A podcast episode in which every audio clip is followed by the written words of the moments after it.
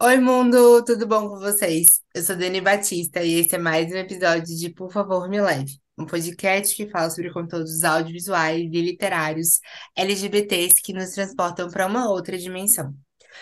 Mais uma vez, trago aqui como convidado mais especial o Tadeu para conversar comigo sobre um assunto mais especial, que é a representatividade dentro do contexto do audiovisual, para a gente entender um pouco de sua percepção quanto a esse tema. Por favor, Tadeu, se apresente, deixe suas redes sociais, fale de seus projetos e se joga. Esse é seu momento.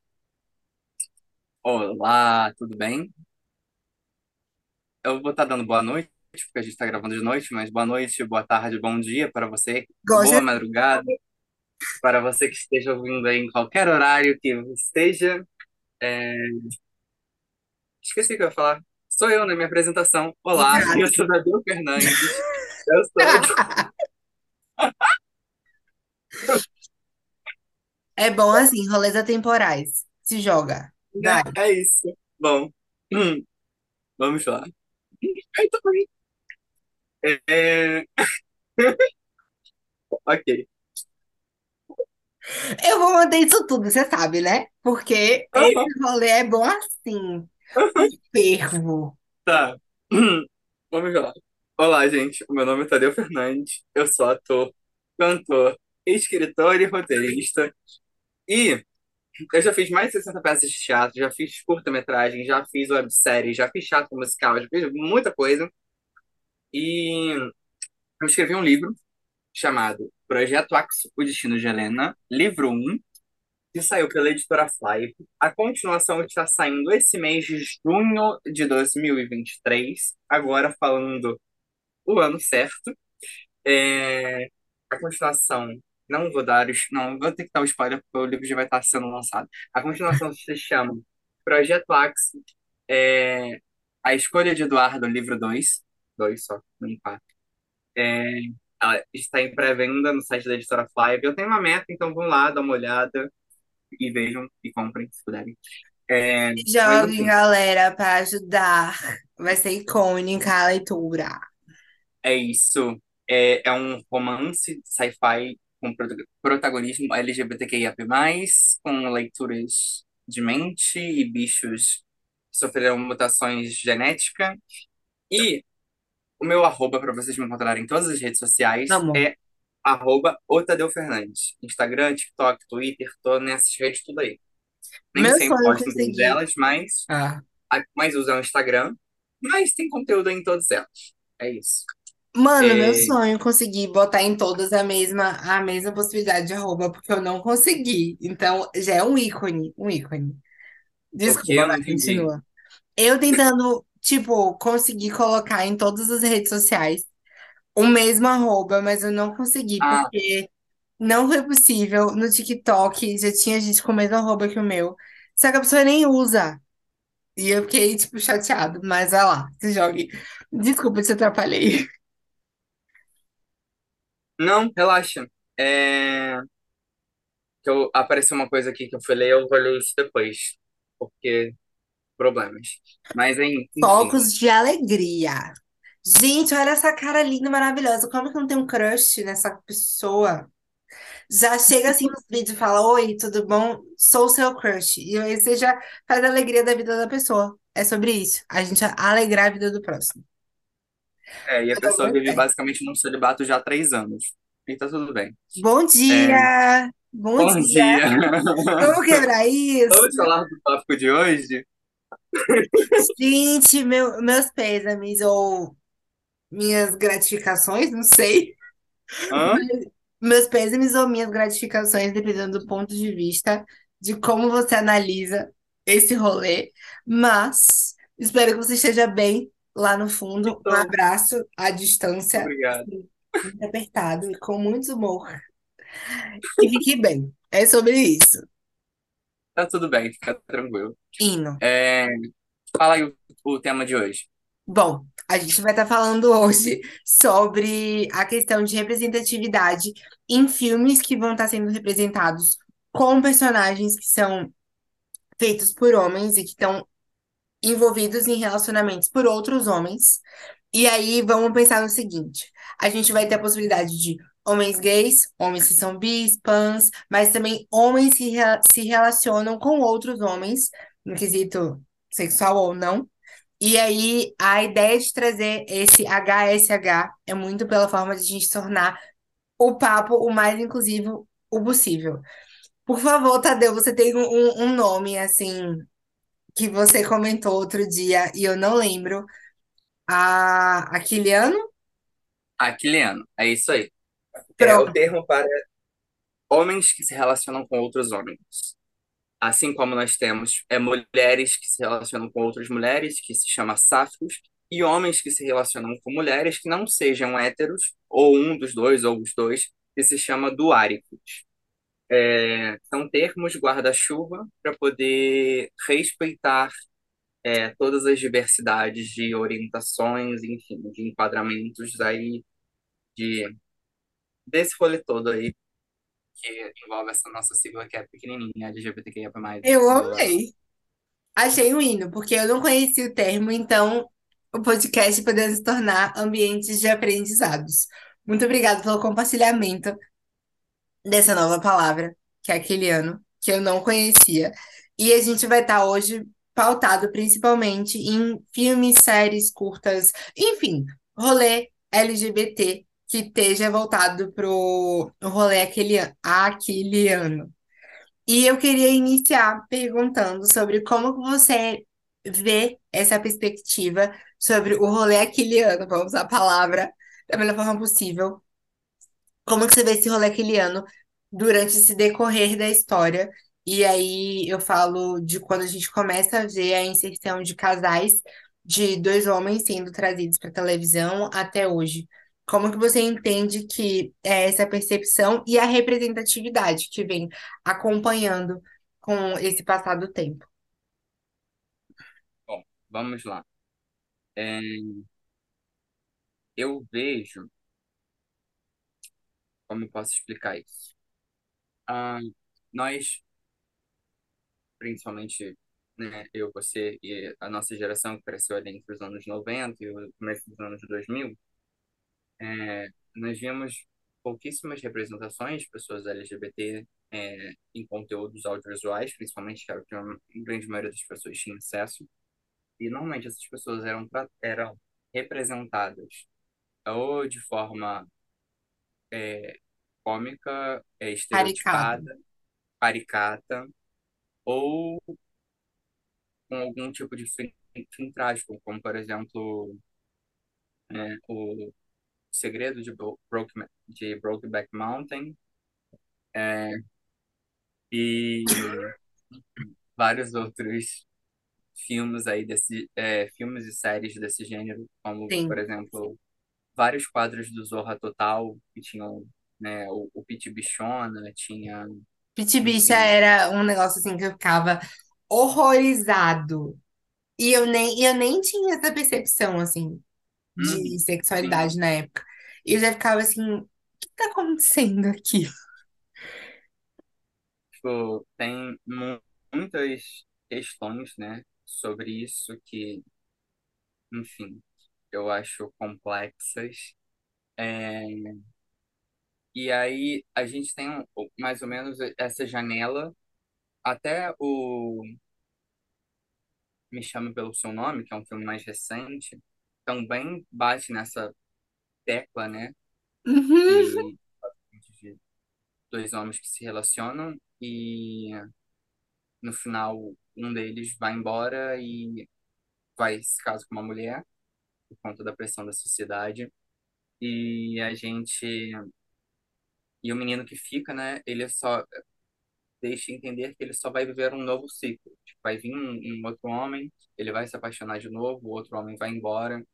Então, meio que faltando uma coisa é, sempre temporária, sempre é, que são que não existe possibilidade de um final feliz para esses personagens.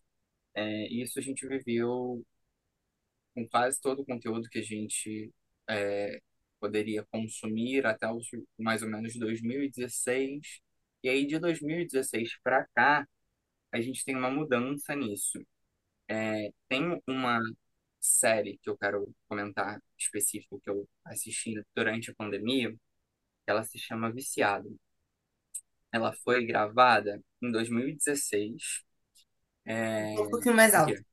Só, só um pouquinho. Ela foi gravada em 2016 e é uma série sobre dois garotos que se apaixonam, se relacionam e eles depois, quando eles já estão juntos, eles descobrem que o pai dele se casou com a mãe do outro. E eles meio que, tipo, eles viraram é, Parentes. irmão, é, viraram parentes, mas eles já estavam num relacionamento. E, e enfim, né, a série tem 16 episódios e o último episódio é o episódio que eles têm a primeira relação deles, depois que eles descobrem que eles são irmãos, né? Entre aspas, entre muitas aspas. E aí acabou. Só que, tipo, a história não acabou aí. E aí eu descobri que é, quando isso aconteceu, quando foi lançado lá em 2016, ela foi lançada é, como uma websérie, é, só que fez muito, é uma série chinesa, e ela fez muito sucesso na China. E aí, por conta desse grande sucesso que fez, e por conta dessa temática, ser LGBT, né, é, BL, Boys Sim. Love, é, a China, o governo chinês, melhor dizendo, obrigou o, can o banimento da série, não foi nem só cancelamento, o banimento da série, e os protagonistas eram proibidos de, de serem vistos próximos por conta do governo. Eles não podiam ter contato um com o outro, Que grande bosta. né? Olha que problemático. E, e enfim, isso tipo, foi em 2016, não tem nem tanto tempo assim. Tipo, sete anos atrás. É, e no meio disso tudo, começou a vir a, a ter uma produção muito grande de conteúdos é, BL, no, principalmente na Ásia, e depois, aos poucos, isso foi vindo mais para o Ocidente. É, e as coisas foram começando a dar uma melhorada nesse sentido. A gente teve com Amor Simon também, que fez bastante sucesso, que acho que é de de fato. 2018, eu não Uhum. sei exatamente agora. É, e tem vários outros filmes, que eu agora não vou lembrar agora de cabeça rápido, que, mas a gente vai falando sobre isso ao longo desse podcast. Mas tem, é muito doido pensar que até mais ou menos 2016 só existia conteúdo para pessoas LGBT e IAP+, de que não era possível um futuro, de que não era possível ser feliz, de que não era ou que o seu futuro era ser ridículo, ser esdrúxulo, ser caricato, ser, enfim, várias questões. Tipo, passo a palavra. É, eu, eu, eu entendo tudo que você está falando e eu concordo muito com isso, porque o podcast nasceu justamente dessa pegada, assim, de estou procurando filmes que tragam representatividades sobre pessoas LGBTs. E aí, acho que o senso, assim, não sei se isso importaria muito pra ti, mas o senso do entendimento de como a gente se identifica vem muito também a, a questão de como a gente se vê perante esses filmes e sendo uma pessoa que hoje se identifica com a pansexualidade durante todo o período de vida, e inclusive quando eu era jovem e não estava na universidade, eu via muito filme de comédia romântica. E para mim era a grande possibilidade de tranquilizar a mente. E aí, para mim, deu um estalo depois de um certo tempo de que eu já vi tanto, eu já consumi tanta produção hétero que para mim faz muito mais sentido hoje começar a correr atrás do tempo perdido, entre muitas aspas, porque a situação é, a gente vai estar meio que tentando correr atrás do que a gente não teve no, no começo da nossa experiência, quanto pessoas que estão ali vivendo a sua sexualidade. E estando em, em relacionamentos que vão além de uma possibilidade só. E aí eu acho que é muito sobre essa questão de como a gente se identifica, mas como a gente vê esse contexto do nosso entorno para identificar Sim, a caí. necessidade. Desculpa, fala. Não, eu acho que eu caí, mas voltou já. Não, não, você tá, você tá super aí. É, Não, porque você tinha congelado pra mim, mas continua, continua. Ah, tá. O senso de como a gente a gente vai estar conversando sobre esses assuntos e como a gente vai estar consumindo esses esses temas, mas também os audiovisuais que vão ser trazidos e a literatura que vai ser trazida também. E aí, por conta muito disso, eu penso que a gente vai estar trazendo nos últimos anos o senso de que a gente vai estar cobrando das como possibilidades, né? os rolês de streaming de devolver para a sociedade cada vez mais conteúdos que sejam da comunidade LGBT como um todo. E eu gravei até um episódio com o Gabi Marques, que foi, acho que o episódio 37 ou foi o 36, por aí. E a gente conversa sobre a questão da representatividade lésbica. E que ela não existe, de certa forma, da mesma maneira como existe filmes gays que estão sendo trazidos. Mas esses filmes gays, eles não trazem um senso de histórias com finais felizes para o público gay. E aí, o público gay, eu falo gay, homens que se relacionam com outros homens.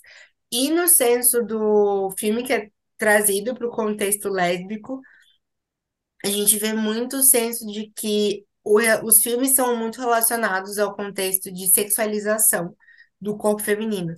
Então, a gente vai passando o, o, o contexto do tempo para chegar hoje em filmes que a gente de fato veja comédias românticas, sendo da Amazon Prime, sendo da Netflix, que vão trazer de fato comédias românticas e histórias juvenis que vão estar trazendo rolês felizes que a gente não tem muitas problemáticas assim de desenvolvimento esdrúxulo para dizer que relacionamentos LGBTs são possíveis e relacionamentos LGBTs eles são de fato cabíveis para o espaço onde a gente vive, porque eles são de fato possibilidades para todo mundo. E eu acho que quando a gente perde esse senso de tato da onde a gente está e da possibilidade de a gente ver isso com normalidade, naturalidade, é um grande problema.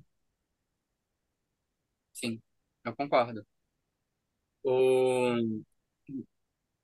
Uma coisa que eu acho interessante é você, por conta dessa necessidade de trazer, de achar, né, essas coisas, essas referências positivas, você criou o podcast. E eu desenvolvi o meu TCC por conta disso.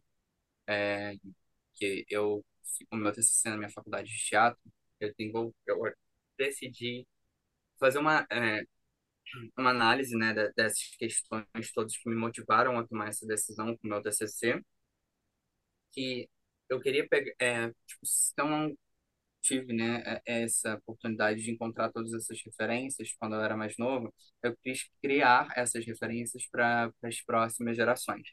E como eu acabei fazendo isso? Eu escrevi uma peça para evidenciar para crianças a, eviden é, a existência de pessoas LGBT com uma temática mais lúdica, com um universo um pouco Disney, de príncipes e princesas. E é um musical, é uma peça musical, e fala sobre três jovens que é um príncipe duas princesas, é, que o menino ele precisa se casar para poder é, ter direito ao, ao trono do reino dele. E o pai dele, o rei, ele, ele quer que ele se casa, que ele se case com uma das duas princesas. Só que tanto elas duas quanto ele já têm interesses românticos. E aí essas relações deles três é que a gente vai aprender sobre a existência, é, a gente vai ver, né, não aprender, mas a gente vai ver a existência dessas pessoas LGBT é, tomando forma. E o, o, o, o príncipe, ele é bissexual, uma das princesas é, é lésbica e a outra é uma é, mulher trans preta. E aí a gente vê todas essas vertentes. O, o príncipe ele tem um relacionamento aquiliano com outro homem. A, a princesa lésbica ela tem um relacionamento sáfico com uma outra menina. E a, a princesa trans ela tem um relacionamento duárico com um homem. Então, eu nem tinha pensado nessa questão até falar isso nesse momento. Então, é até interessante. É, que eu, além das várias vertentes, eu consegui meio que evidenciar as três palavras, né? Que eu não, não botei isso no texto, mas enfim, é, é interessante pensar sobre essa ótica. E aí eu fiz isso tudo para poder criar Já exemplos tem positivos. ideias. Vai, Hã? continua. Eu já, eu já tenho uma ideia aqui para poder trazer nesse sentido que você estava falando. Hum. É, para eu trazer exemplos pro- positivos, né, para crianças, porque uma coisa que eu achei extremamente delicado, importante, é, trazer esse público mais jovem que a gente não tem para crianças, né, quase Sim. nesse sentido. E aí, uma das coisas que eu acho extremamente interessante nesse sentido para conteúdo para criança, para um público mais jovem, né, de certa forma, é o filme Luca, que é um filme sobre uma criança LGBT, claramente.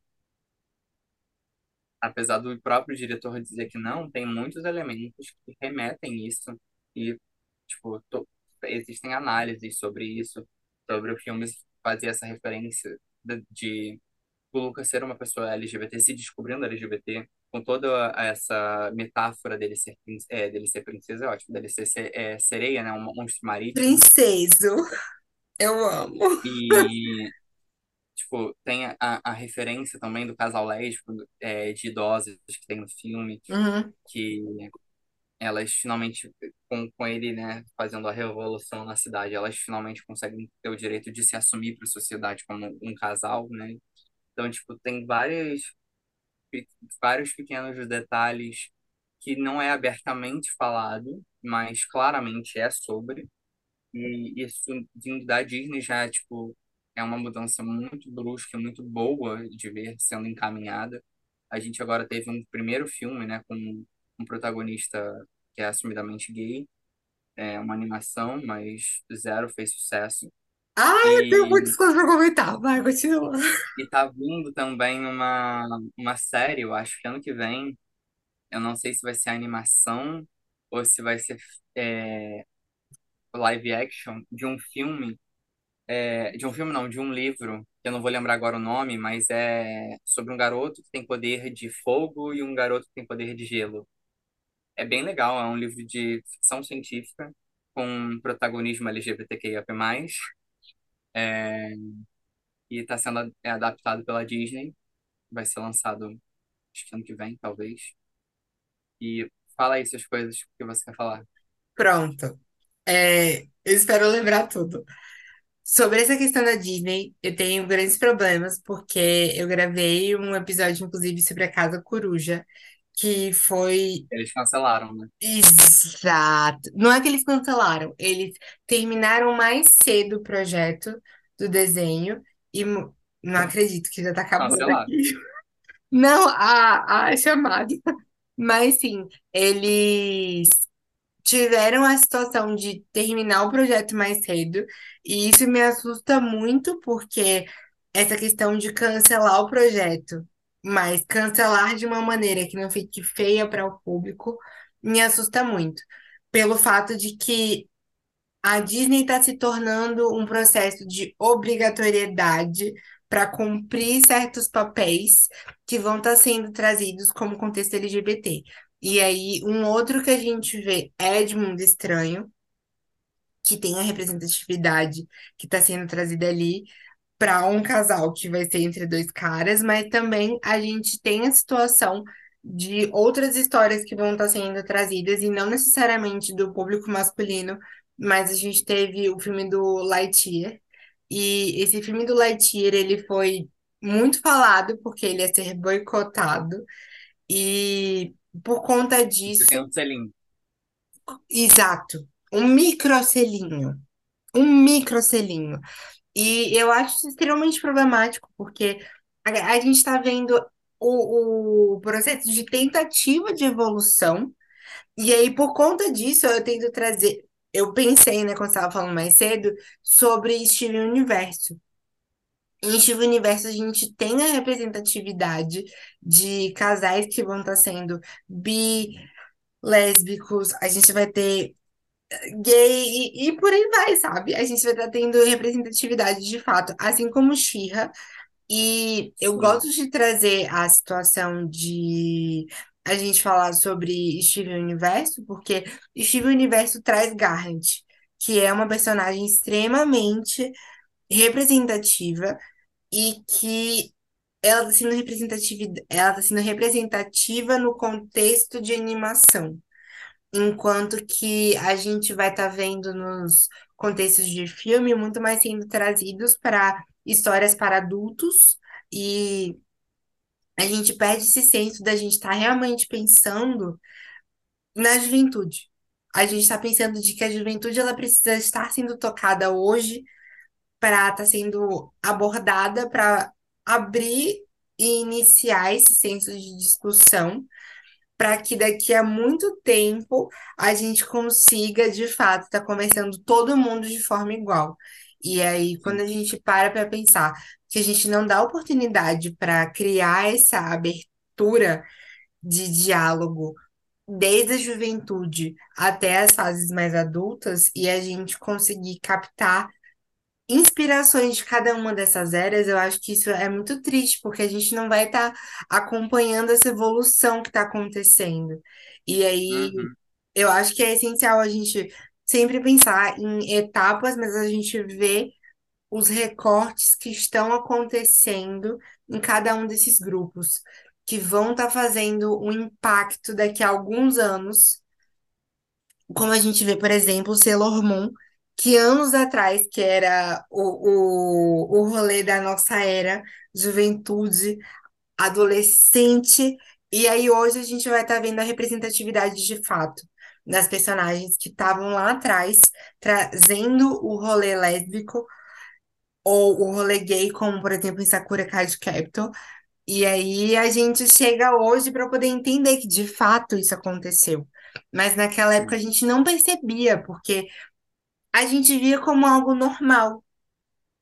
E Aham. aí, pra gente era normal, mas o, o público que estava acima da gente, que era o adulto, via aquilo como muitas aspas, pecaminoso ou algo do tipo, Uhum. sabe?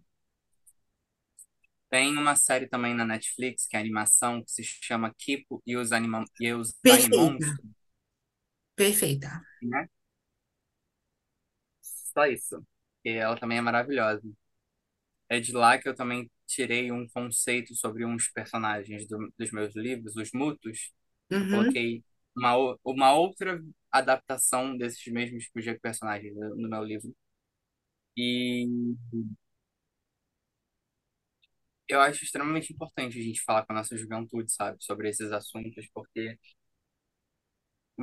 o que eu vejo na internet, por exemplo, com, com Amor é, Vitor, que é a série, né, derivada do, Love do Victor.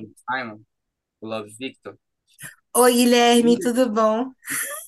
muita Eu gravei com ele falando sobre o Love Victor.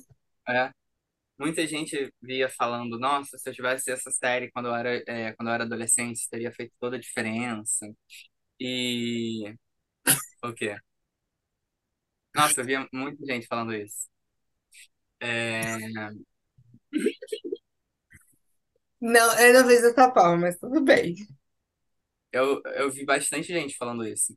E, tipo, eu, eu torci bastante pro Vitor ser bi, por exemplo. Eu, mas, enfim, é, não foi n- nesse processo aí que a gente viu é, representatividade diferente Uhum, é, de só personagens gays ou lésbicos, né?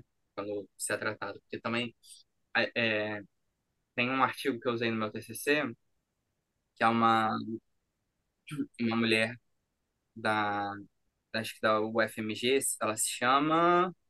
Qual é o nome dela, Jesus? Ah, acho que é Mariana Bonito o nome dela. Mariana Bonito. O nome do, do artigo dela é. Do, artigo não, do TCC dela é a representatividade bissexual nas artes cênicas e visuais. E ela reúne mais de 60 obras entre teatro, cinema e TV, falando sobre essa representatividade. E, tipo, muitas dessas coisas que a gente falou aqui, ela também repete isso, só que trazendo essas citações com, específicas em, tipo, em mais de 60 obras de, de cinema TV e teatro. Bom, uma dúvida que eu fiquei aqui, depois do papo que a gente teve por último, foi muito a questão da bissexualidade, quando a gente Uhum, traz para as histórias, e eu vejo que muita gente, senso comum, e não é as pessoas que estão in- interligadas no processo de fato, sobre entendimentos de sexualidade, de fato, como cada um se identifica, e isso é uma coisa muito individual. Mas eu vejo que a bissexualidade, muitas das vezes, ela é trazida pelos veículos de imagem, eu digo séries, filmes e por aí vai. E eu falo também muito no quesito de histórias em quadrinhos, porque é, é algo que eu tenho tido contato nos últimos tempos, de trazer a bissexualidade como um espaço neutro, entre muitas aspas, de ter possibilidade. E aí eu vou usar aqui livremente a palavra queerbaiting, porque algumas histórias acabam sendo utilizadas muito por conta disso, de os personagens, por serem bi, eles estarem sendo colocados em espaços de cenas que dão a ideia de que vão ter algum desenvolvimento, mas que não tem ou que a gente acaba vendo cenas de segundos sendo apresentadas nas telas. E isso, se, se pudesse ver, eu teria que agarrando qualquer coisa que estivesse aqui embaixo. De, tipo, isso me tira do sério. Isso me deixa muito puta. Porque quando a gente vai estar vendo essas histórias, a gente A gente pode estar tendo representatividade, representatividade ela é uma representatividade extremamente importante, mas quando os veículos de informação trazem isso como uma ferramenta para tentar ganhar dinheiro e consumo da população LGBTQIAPN+, justamente por conta de o público ser bi, e aí dá tipo cinco segundos de tela ou quase nada. Isso me deixa extremamente revoltado. Não porque os relacionamentos precisam ser desenvolvidos por horas, mas pelo fato de que fica perceptível de que essas situações, os relacionamentos que vão acontecendo nas histórias não são, de fato, as pautas principais ou uhum. não são pautas levadas a sério, ou muitas das vezes são pautas que não são escritas por pessoas que entendem do assunto. Isso, para mim, me deixa extremamente desconfortável. E aí eu queria entender como que você enxerga essa situação como um todo. Eu acho que é muita coisa, né, pra falar, mas eu acho Me desculpa, que. eu me empolguei. Não, de boa. Eu acho que principalmente representação de pessoas bis na, na indústria, né, é muito fragilizada, porque a gente já vem de uma problemática de que Freud dizia que todo mundo nasce bi. Só que, Achei icônico já, assim, tipo, jogando ciência, assim, tipo, sei que Freud falou isso, não, é, então, é, é mas bem problemático essa fala dele, porque ele diz que todo mundo nasce bi, mas aí conforme a gente vai envelhecendo, a gente evolui escolhendo uma orientação. É,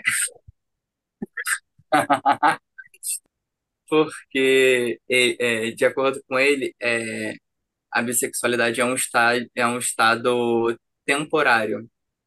Não é- então, tipo, é, é bem problemático essa fala. aquela E, assim, um segundo, pessoas que estão assistindo, ouvindo, pelo podcast áudio, só áudio. Vocês precisam ver as caras da gente, a gente interagindo por vídeo também, porque tá tudo. Vai, continua.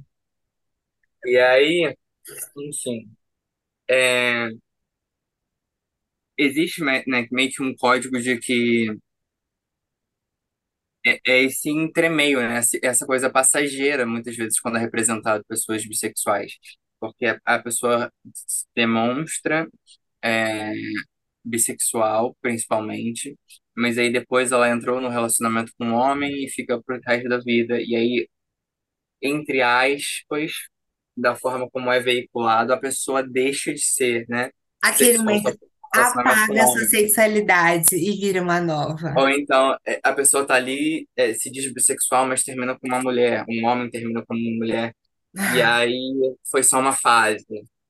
Então, tipo, invisibiliza completamente a bissexualidade dos personagens. E isso me irrita gigantescamente. Mas também a gente também tem um outro contraponto, que foi o que aconteceu com o, o Kit, né? Kit, eh, que não, Kit Connor não, Kit...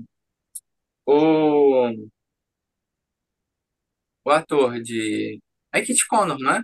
O ator de do Heartstopper. Nick de Heartstopper? É, ele É, foi, ele foi tirado de armários durante esse sim. período de Ele foi acusado de queerbaiting só porque ele tava, né, numa obra LGBT e tava se relacionando, relacionando com uma menina. E, tipo, bissexualidade é isso, bebê. Bissexualidade existe. É exatamente isso. Mas, enfim. é, e mesmo que não fosse, é, daí, o que que tem? Tipo, todo o, o elenco da série é, é inclusivo. Se só ele não fosse, tipo, não seria um- uma grande questão. É, Eu entendo de onde vem, de onde vem essa situação. É muito do senso de anos a fio a população tentar trazer. E, e eu tenho um exemplo aqui em mente, mas há anos a fio a, po- a população tentar trazer esse senso de lutar por representatividade LGBT. E aí, quando chega para as grandes telas, uma uma história que faz tanto sucesso, a gente não tem a certeza, entre muitas aspas. Pra mim não faz a menor diferença, mas pra muita gente faz, de que a pessoa que tá representando o Nick seja uma pessoa LGBT. E aí precisar arrancar a pessoa de um armário pra poder ter. isso é errado. Isso é extremamente errado. Isso é muito Porque, errado, é muito errado. Eu mesmo que ele fosse hétero, sabe?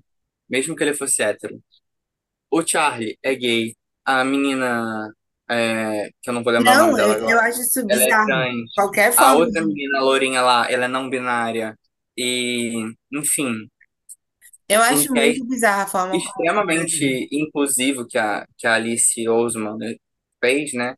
E se só ele fosse o personagem, se só ele fosse um ator hétero, e tipo, óbvio que vão existir, gente. Tipo, não, não é, não é sempre que a gente vai conseguir colocar todas as pessoas de todas as sexualidades para fazer todos os personagens LGBT. Uhum.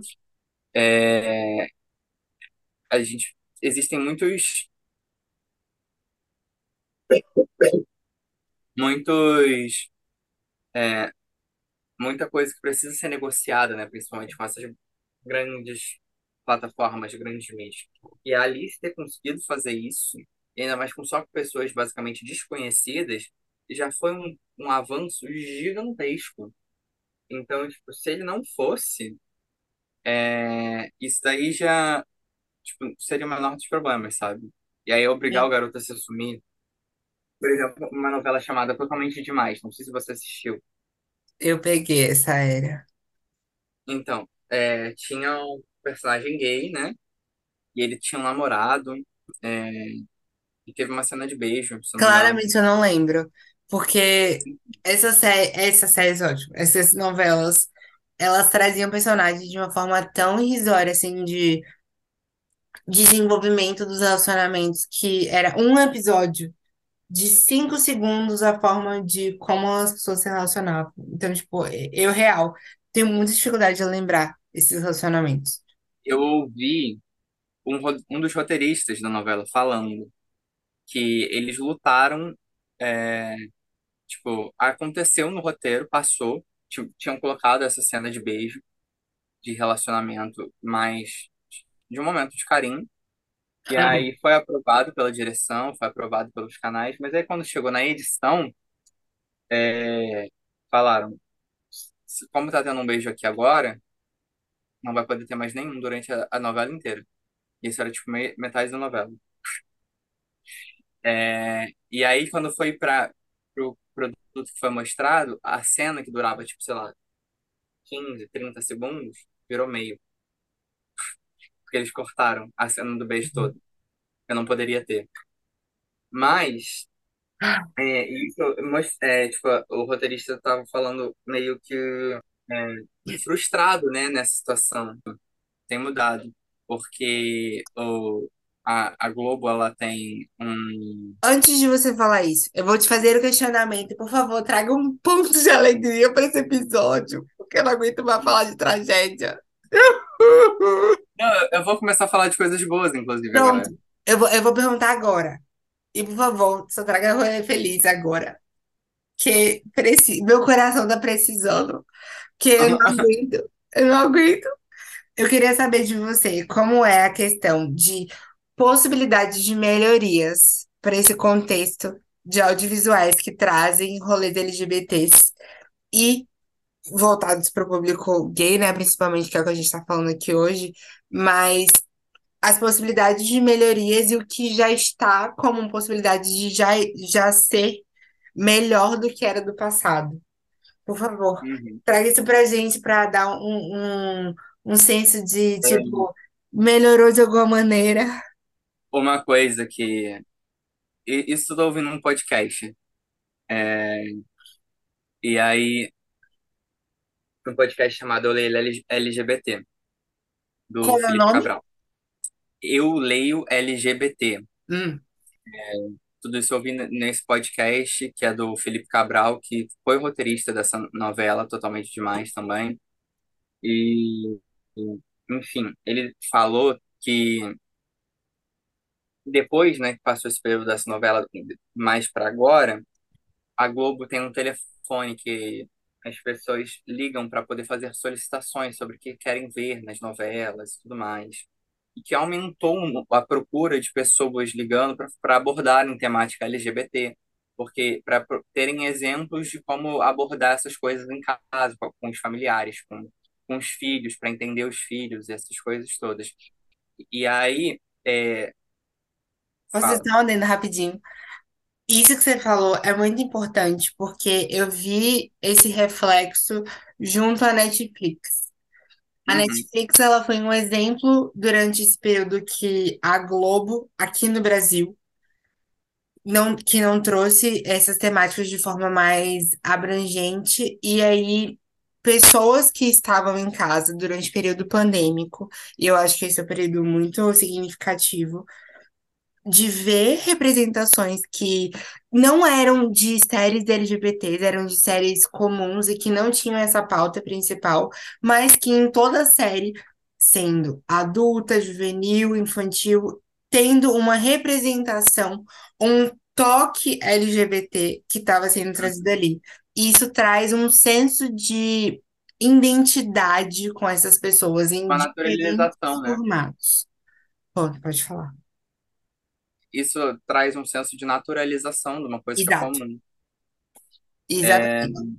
O Príncipe Dragão, ícone, ícone, ícone, ícone, E aí, por exemplo, o que eu comentei no podcast passado, eu vou Uhum. repetir aqui de certa forma, Ó, essa cena que está acontecendo do que aconteceu lá dos meninos se beijando, quase se beijando, é, são dois meninos negros, né? Isso já tem uma relevância gigantesca, dois meninos beijos, é, jovens, né? Tipo 19, 18 anos, é, no começo da faculdade e tendo um relacionamento aquele ano. só E para só para trazer informação, onde esse beijo está acontecendo? É em Vai na Fé, não é isso? é, sim, vai na fé, novela da Globo. E a, a, a, dire... a autora, né, da novela, é, Rosane Schwartzman, ela montou um, um, uma sala de roteiristas para que muito diversa, com um, tem várias pessoas negras, tem várias pessoas LGBT, tem várias mulheres, tipo, e a pessoa e teve um cara e quem escreveu essa cena do beijo foi um homem negro bissexual. É, então, tipo, colocar essas pessoas que têm esse local de fala para escrever essas cenas é, já é uma forma da gente começar a mudar esse cenário que a gente encontra, né, no, no mercado. E o que eu também descobri é que a indústria ela ainda tem muito receio de produzir coisas LGBT porque elas acham que não vão vender. E Sim, aí, quando acontece também, que tem acontecido muito, é que quando uma coisa LGBT dá certo, eles tentam fazer uma versão hétero daquilo, ou, ou, tipo, uma série, primeira temporada, várias, várias, várias coisas com pegada LGBT e tal, e aí vão fazer uma segunda temporada e tentam incluir mais coisa hétero. Só que aquele não é o público. Aí é flop, aí é cancelada. Tem acontecido bastante, né, também, que várias séries LGBT só tem uma temporada e é cancelada. Sim, É, eu entendo totalmente o que você tá falando. É aquela de você tá vendendo pra quem? E aí não é muito sobre quem está vendendo aquela, aquela produção, mas de que uhum, forma você está vendendo aquela produção.